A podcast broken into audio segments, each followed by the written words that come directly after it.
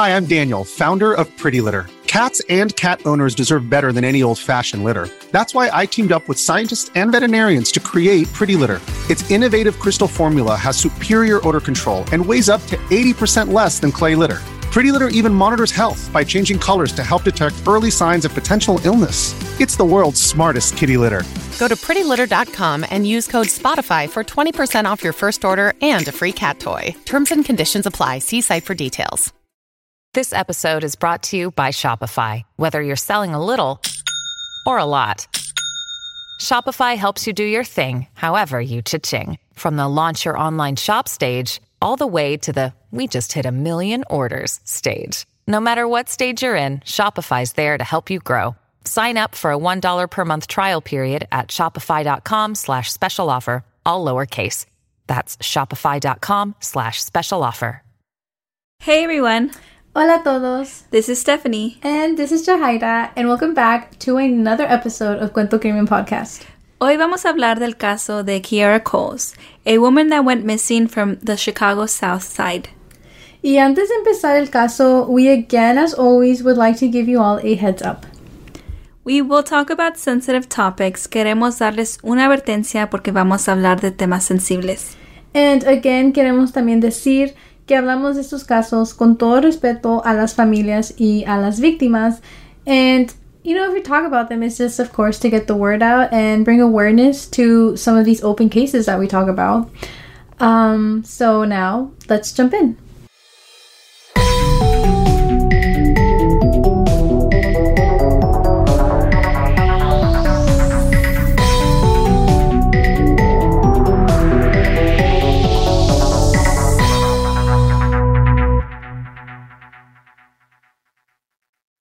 Today we will be talking about the case of Kierra Coles. On October 2nd, 2018, Kierra, de 26 años y con tres meses de embarazo, desapareció. She disappeared from the Chicago South Side. Y este caso casi no hay tanta información, and so that's why we wanted to bring it up. Yeah, um, it's definitely a brief episode because again, like the information was very limited, pero queríamos traerlo a la luz y you know put her story out there because it definitely feels like she did not get much attention.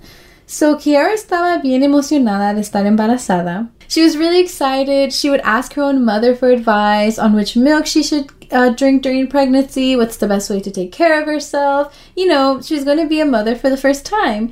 Y quería estar saludable. She just wanted to take basically like all the measurements that she could. Um, and she just wanted the best for her baby. Yeah, y también um, all her brothers and sisters ya tenían hijos, so she was the last one to be pregnant. So todos estaban emocionados con ella. They were excited to see her as a mother. So Kierra y su novio Joshua Simmons ya tenían seis años juntos. Um, pero parece que no vivían juntos, but like, you know, they were still together in a relationship and it was now a six year relationship. And so Kiara and Joshua trabajaban en el mismo lugar. They had good jobs and they worked at the US Postal Service. So the couple was soon to be parents and they both had stable jobs. Pero ella específicamente was doing really well for herself. Ella había cumplido muchas metas. Ella se propuso que iba a obtener un trabajo bueno y que iba pronto tener su propio apartamento y comprarse un nuevo carro. Y lo cumplió. Kierra y su mamá, Karen Phillips, tenían una relación bonita entre mamá y hija. And I feel like I can relate to this because, again, well, I'm really close to my mom, and so are my two older sisters. And honestly, they are constantly calling my mom. So Honestly, I didn't even think about that until now. Like when we were in college, Yeah. we talked to our moms every day. I know, and I I feel like people always looked at me like that's mm-hmm. so strange, but like I literally would get up and like I would call my mom and just be like Buenos días, like cómo amaneció, and you know same like she would ask me the mm-hmm. same things and kind of just catch up, like oye mija qué vas a hacer ahora, and be like oh tengo clases and blah blah. Yeah. And then maybe like in the middle of the day or something, like I'll shoot her a text, be like hey mom, like todo bien, qué está haciendo, you know. And then again in la noche, like, oh, buenas noches, Amaya, me voy a acostar, like, yo estoy en casa. Um, so maybe it's just like a healthy mother daughter relationship. Yeah, it know. does depend, I guess, because Yeah. like um, out of all of our housemates, I think me and you were the ones that talked to our moms each Yeah, I think so. Um, so it was kind of nice having someone doing the same thing, you know? it wasn't just me. Yeah. no, yeah, for sure. And even when we go, when we would go out, like I would always call my mom and tell her that we would go out. And I think somebody once brought it up, like you tell your mom you're going out. okay, I didn't do that, but like I would tell her after. That you, oh yeah, yeah, you told me that. We did talk about this. And I, I remember I said, pues because my mom would always be like, si algo te pasa, no voy a saber dónde buscarte. That's true. So Like, that's why yeah. it stuck with me, and here we are talking about these cases, you know. Yeah. So definitely still doing that. Um, but anyways, back to Kierra and her mom. Um, Karen dice que ella um, le llamaba a su hija, you know, ese día, pero no contestaba. And so, like, she didn't think of the worst right away. You know, it's just a missed call. Mm-hmm. So she let the day pass by. And this was on October 3rd. And so on October 4th, the next day, ella otra vez le empezó a llamar a su hija y no contestaba. And the phone calls would go straight to voicemail. And at this point, this is when it didn't feel right to Karen anymore. You know, like the gut feeling that something is wrong, we always say, listen to it. Y Karen va a la casa de su hija Kiara and gets even more worried. When she gets there, she sees que el carro de Kiara está estacionado afuera de su apartamento. And um, fue a tocar y nadie contestaba. Y trató de no espantarse tanto porque Kierra was pregnant and she was thinking that maybe she wanted to stay in and rest and you know like mm, she might have not have the energy to socialize. Yeah, you know? which I mean makes sense if she's like far along in her pregnancy, or like maybe even the starting, because I think she was Yeah. like in the starting point. I've heard those are pretty heavy. yeah. Um, but Karen was there at Kierra's place, and no one was answering the door or her phone calls. So you know, Karen did what any mother would do, and she called the police to do a wellness check. And after the wellness check, that's when they realized that she was not home. Law enforcement then started getting more information. On October 2nd of 2018, Kierra got ready for work like any other day. And there's some security footage from the neighbor's home. And in the video se puede ver que Kierra con su uniforme de trabajo se va caminando y se ve que Kierra va um, caminando y no todavía en her uniform de trabajo and va caminando, pasa su carro y cruza la calle. Es todo lo que se puede ver de esta cámara because you know she just walks straight out of the frame and then that's it. The video is a little strange porque ella camina, pero luego de repente se voltea y camina para atrás, and that's the direction she goes, and then that's when she walks out of the frame. So it's a little weird porque no se ve, um, like there's no reason for her to turn around. yeah. Like you can't tell si um, alguien estaba llamando por teléfono or si alguien le gritó de, lo- yeah, del otro lado de la calle. Um, she just turned around and walked in the opposite direction. Um, but you know, there's not that much information on this case, so like the video is really just like the one clue. Um, pero encontramos un artículo que dice que la familia siempre ha dicho que la muchacha en el video no es Kira. La familia dice que la muchacha del video es otra muchacha que trabaja con ella. It seems like the post office was near the apartment, probably like about four miles. So I guess it, it was pretty close, right? Like not too too far. And it could have been someone else that was delivering mail, or just, you know, I, I don't know. Just Yeah, I think the family did talk to that um, woman that was in the video, and she was able to confirm that that was her, but there is no information. else about it. Yeah. Yeah. Um, it was just like a very brief, like just here's the video and then that's it. So after the wellness check, encontraron en su carro el teléfono de Kierra y su bolsa y su lonche de ese día, and you know, along with that, some prenatal vitamins. También el día que desapareció, she called off from work saying that she was sick and she couldn't make it to work that day, which is weird porque um, if she did call off, and like let's say the woman in the video is Kierra, why is she dressed? You know? Well, that's true. Yeah. And also, también encontraron su lonche en el carro. so why would she need a lunch if she wasn't going to work in the first place? Yeah, so like, did she call off herself? Did Or did someone? someone call for her? Yeah. That's true. I feel like um, if there is like the idea of like a foul play, I feel like that could be a very big possibility because it just doesn't it doesn't make sense because it seems like she was ready for work right like let's say she was the girl in the video so she's wearing the uniform she has her lunch she's ready to go but then she calls off work Yeah. like something happened along the time because maybe even like maybe she did start to feel sick and maybe she did call in so i feel like maybe something happened in between I think um in this part of the case, like this is the biggest gap because we don't know when she called off for work. Um like the time is all kind Yeah. of up in the air there's not really like a yeah, and I, I guess law enforcement hasn't really put out that many details on the case. Um, we don't know if it's because they don't want to share to protect the case or if they just don't have the information. Yeah. I it could be either one, but honestly when we were searching up this case there really wasn't much information on it, which we thought was really interesting. Yeah. Um there was like you know quite a bit of articles on it, but I feel like every article was um repeating the same information. Um Like but like yeah. Um but like no new information. So, Yeah. It just it sucks cuz you have like all these questions and you can't really do much to find the answers, you know? At this point, both the Chicago Police Department and the US Postal Inspection Service even put a 49,500 reward for anyone that could provide any information on Kierra's whereabouts. yeah, I'm really glad that they came up with this like reward to motivate people to come up and like speak up about the case if they do have any information. So that's really nice. Um, y también leímos más artículos y encontramos que el novio Joshua Simmons was actually married. Pero no tenían comunicación él con su like esposa, you know? Um, and he actually had children with this partner. But they weren't like together. Yeah, they anymore. weren't together. Like she wasn't really in the picture. Yeah. Pero también vimos que um, Joshua también tenía otra novia que se llamaba también con el mismo nombre, Kiera Smith. That is like the biggest coincidence ever.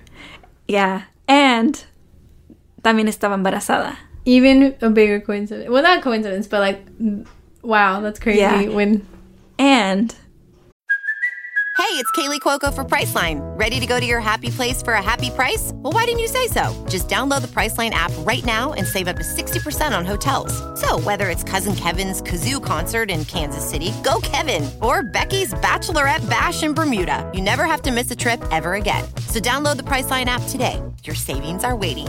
Go to your happy place for a happy price. Go to your happy price, Priceline. they also worked at the same place. when I read about that, I was honestly really shocked because I was like, what are the odds, right, that your significant other is cheating on you? And then what are the odds that it's with someone who has the same name as you, Kierra? And then to top it off, it's like they both worked in the same place. Y las dos mujeres like knew of each other. They knew que la otra estaba saliendo con Joshua. So this was like a love triangle, but everyone was an- aware of it. An agreement Yeah. type of thing. like I read that they did have like disagreements or mm-hmm. like there was a little bit of like Probably bickering. Or, Yeah. I mean, I feel like you have to feel some type of way, mm-hmm. you know? so Okay, so the following things we say we cannot confirm porque no hay artículos. Esta información la encontramos en las redes sociales, so it's not 100% accurate, or at least we can't say that it is. Like, we just came across it, but again, we can't confirm or deny it, and we're kind of just like, we're exploring everything here, you know? yeah, but I feel like this needs to be said Yeah. um, because you know it's kind of a big part of the case if it is true. Um, pero se dice que Joshua nunca tomó interés en la desaparición de su novia and unborn child. Um, y que también no ha hablado con la policía. Like we can't really confirm that. Yeah. We don't know um, if he did, and the police is holding that information to themselves. Yeah, you know. say the exact same thing. Yeah, y también Joshua and Kiara Smith, la otra novia, quit their jobs at the postal office soon after la desaparición de Kierra Coles. I mean, I think we can maybe all agree that this is kind of suspicious. Very, yeah, it's just super fishy, honestly. Like, First of all, he's not showing interest. If it's true, right? If it's true that he's not showing interest, I think that could be a big red flag. Um, because I know we've talked about like showing emotions, and I feel like showing emotions is very different than showing concern. You know what I mean? Like, no tienes que estar llorando, no tiene que estar, you know, you know, like showing all his I don't know what to say, like grieving or, mm-hmm. or, like any emotion, but like just going to the police, talking to the police, you know, trying to find Kierra, and like you said, stuff like his unborn child. I feel like those are two very different things, you know. And then on top of that, like the fact que ellos dos dejaron el trabajo, it's kind of like why? Yeah, like if you have nothing to hide and you have a steady job, like it's a good mm-hmm. job. Yeah, So why quit? Like you're only making yourself look more suspicious. right. Like I, I don't know. Even if you like planned, or I feel like me, right? Like let's say if I was in his shoes and my significant other was missing. I would probably like delay quitting my job, you know, because Yeah. it's pointing fingers to yourself. Like if you don't have anything, you know, to hide, it's you're only bringing more attention to yourself. But I mean, teach their own, you know. Yeah. But yeah, it's something we wanted to include because um, there's a lot of gaps in this case. Yeah. And so, um, And it frustrates me that we couldn't find like the fillers of the gaps. Like we really wish we could tell you all more, but this is literally all we got. Y las autoridades piensan que there was foul play, but no han nombrado a nadie como persona de interés. and we read in a couple articles that this case has been suspended because um, they looked into every lead they had and couldn't really find anything. Um, which honestly, it's kind of sucks, you know, because how are you going to suspend a whole case. You know, like there's a whole family waiting for answers. So I just don't think it's very fair. It's not. It's not fair at all. Like, I wouldn't know how to react to that. Like saying that they're suspending a case of like a, one of my loved ones missing. Like, yeah. you know, it, it doesn't fix the problem. Like, you can't just close it or like, you know, put it under the rug or something. Like, there's still a family out there. Um, and Joshua Coles, el papá de Kierra Coles, cree que alguien tiene a su hija, that someone has his daughter captive somewhere and she's unable to leave. But, you know, there's no hospital records of her giving birth, no hospital records of her anywhere. Um, so, I mean, this is just kind of like his theory. Um, but there's no really concrete leads on this theory, Yeah. you know? I feel like just holding on to the faith that you know she's out there and she's alive and she's okay. You know. Um, Joseph Coles ha hecho todo lo posible por encontrar a su hija. Él mismo ha buscado en edificios abandonados, just anywhere, you know, y dice que no va a descansar hasta que encuentre a su hija. He really does believe that his daughter is out there. Y al principio del caso, Joshua Coles estaba viviendo en Wisconsin, but he moved to Chicago just, you know, to look for his daughter. And, um, y al principio, él estaba durmiendo adentro de su carro afuera del apartamento de Kierra, just waiting for his daughter, for any leads. And, I mean, I, I saw an interview saying, if my daughter's out there and she's cold, then I'm going to be cold too. My God, that ah breaks my heart. Honestly, like yeah. that just goes to show like el amor de un padre. Yeah. You know, like I, I don't know. I I would not be able to like peacefully or like just even go through like throughout my day without thinking of like Yeah. Yeah. It's. you know.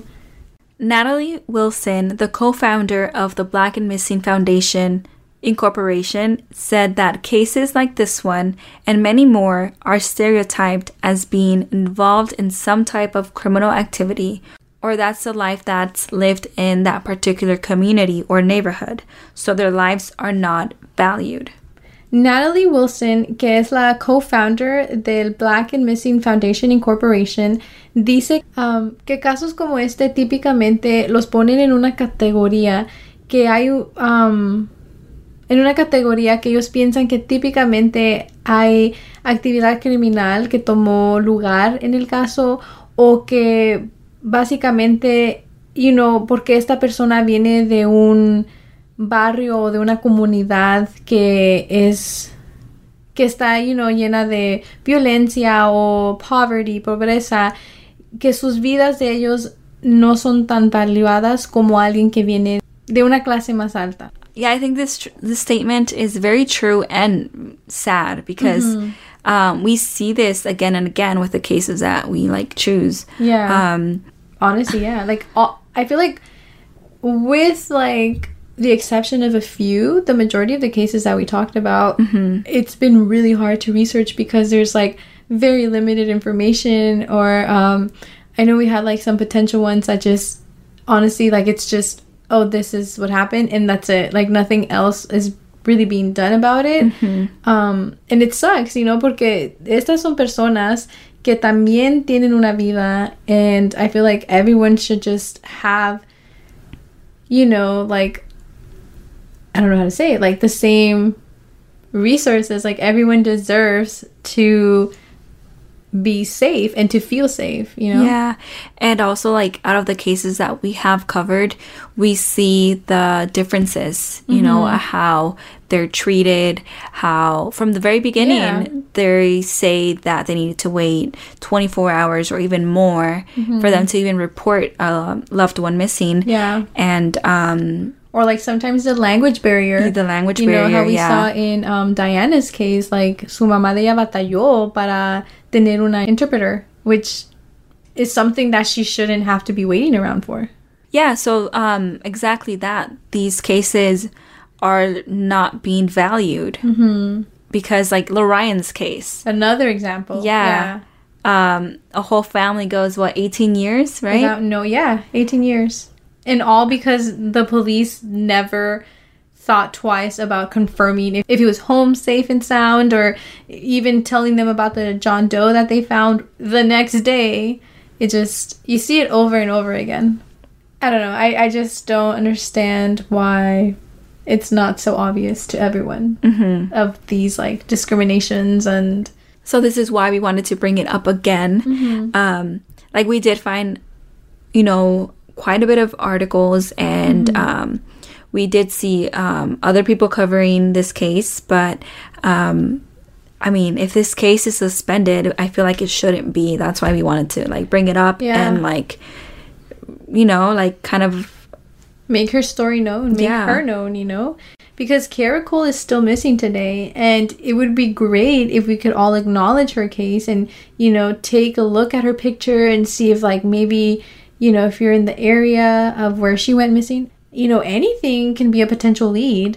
Um, and so, you know, quick description of Kierra. She is 5'4 and she weighs around 125 pounds. She has black hair, brown eyes. Tiene un tatuaje de un corazón en su mano izquierda y tiene otro en su espalda que dice Lucky Libra and another of a jaguar's head on the back of her shoulder. Y también tiene las palabras Love My in a design on her chest. And her baby is also missing. At the time that she disappeared, she was only three months pregnant.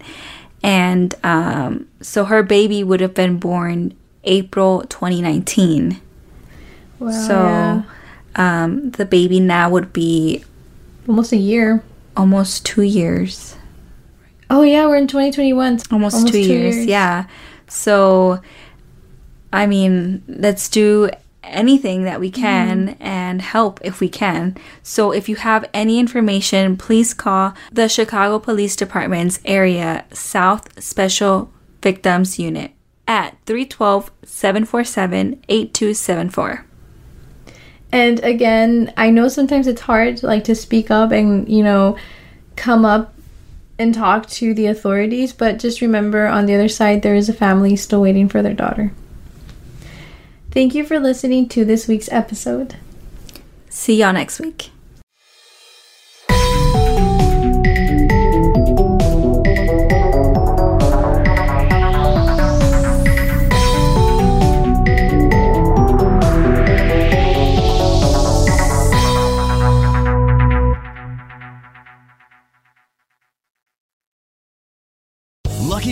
Casino asking people what's the weirdest place you've gotten lucky? Lucky? In line at the deli, I guess? Aha, in my dentist's office.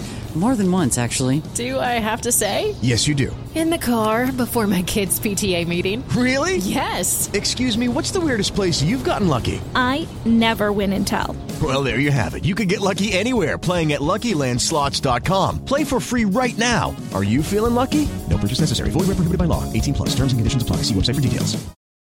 When you need mealtime inspiration, it's worth shopping Kroger, where you'll find over 30,000 mouthwatering choices that excite your inner foodie. And no matter what tasty choice you make, you'll enjoy our everyday low prices, plus extra ways to save, like digital coupons worth over $600 each week. You can also save up to $1 off per gallon at the pump with fuel points. More savings and more inspiring flavors make shopping Kroger worth it every time. Kroger, fresh for everyone. Fuel restrictions apply.